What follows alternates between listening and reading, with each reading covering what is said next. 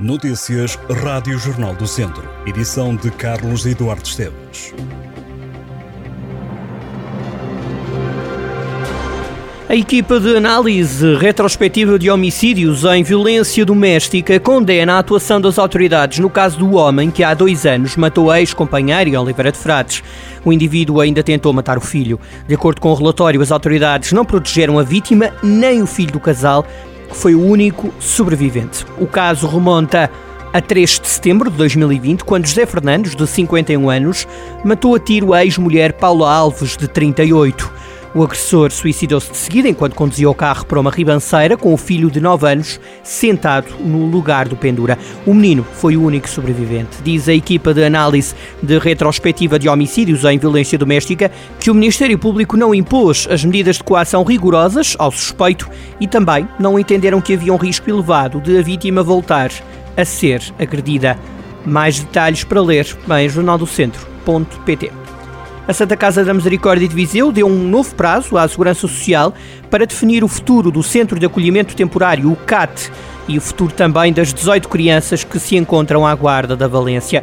A instituição rompeu em junho o acordo com o Estado, alegando que a resposta social deu nos últimos anos um prejuízo de 700 mil euros. O protocolo chegou a fim em setembro. Após a denúncia do contrato, a Segurança Social e a Santa Casa da Misericórdia encetaram negociações que, seis meses depois, ainda não chegaram a um bom porto. A Misericórdia não aceita continuar a perder dinheiro com uma responsabilidade que é de poder central.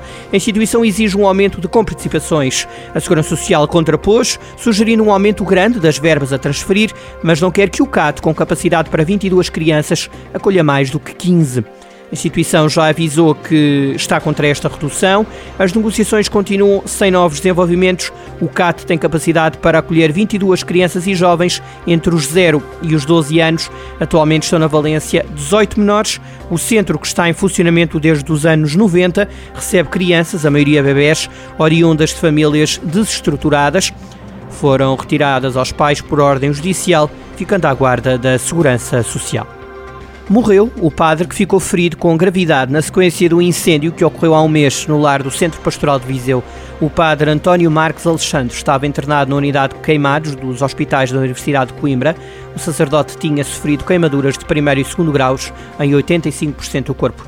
O fogo aconteceu no quarto partilhado pelo padre e por outro homem de 90 anos, que também ficou ferido. Dom António Luciano, o bispo de Viseu, numa reação à morte de António Marques Alexandre, referiu-se ao sacerdote como alguém alegre, próximo de todos e exemplar. O funeral realiza-se esta quinta-feira, pelas três da tarde, na Igreja Paroquial de Riba Feita, numa cerimónia que será presidida pelo Bispo de Viseu. Os bombeiros sapadores de Viseu assinalaram esta terça-feira 195 anos.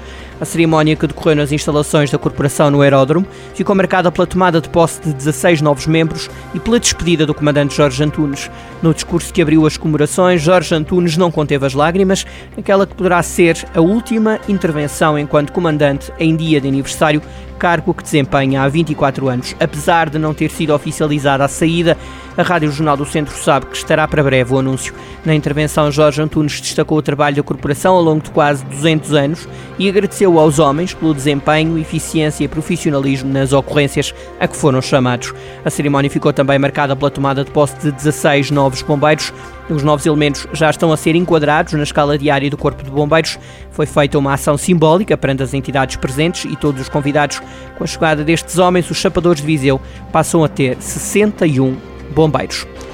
Dois homens de 50 e 64 anos foram detidos no passado sábado pela GNR por caçarem antes do nascer do sol em São João da Pesqueira. A detenção foi feita pelo Núcleo de Proteção Ambiental do Movimento da Beira. A GNR refere que a jornada de caça aos pombos, tordos e estorninho malhado, bem como a detenção de exemplares destas espécies no exercício da caça, só é permitida entre o nascer do sol e as 4 da tarde. No decorrer da operação, a GNR apreendeu duas armas de caça e seis cartuchos. O Tondela voltou a ganhar na primeira divisão dos Júniores. Os Verdes receberam e venceram o Vitória Sport Clube, atual terceiro classificado do escalão maior de sub-19 em Portugal.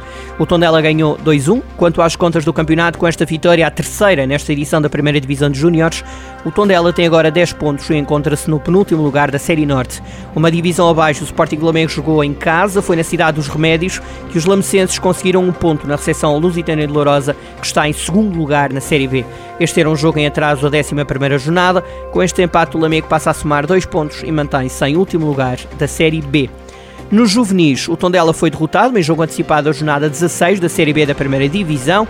Os Verdes foram a Espinho perder por 3-0. Com 10 clubes em jogo, o Tondela é o oitavo colocado com 13 pontos. Um escalão abaixo, o Académico Viseu e o Viseu Benfica entraram em campo e tiveram resultados diferentes. Os academistas foram até à guarda golear por 4-0. Os golos apareceram apenas no segundo tempo. Esta foi a segunda vitória seguida de Marcos Bastidas à frente da equipa e com este triunfo o Académico passa a somar 15 pontos e está agora em oitavo lugar numa série com 12 clubes. Na mesma série, a B, o Viseu Benfica perdeu na recepção ao Ansan por 1-0 e mantém-se em 11 lugar com 11 pontos. Estas e outras notícias em jornaldocentro.pt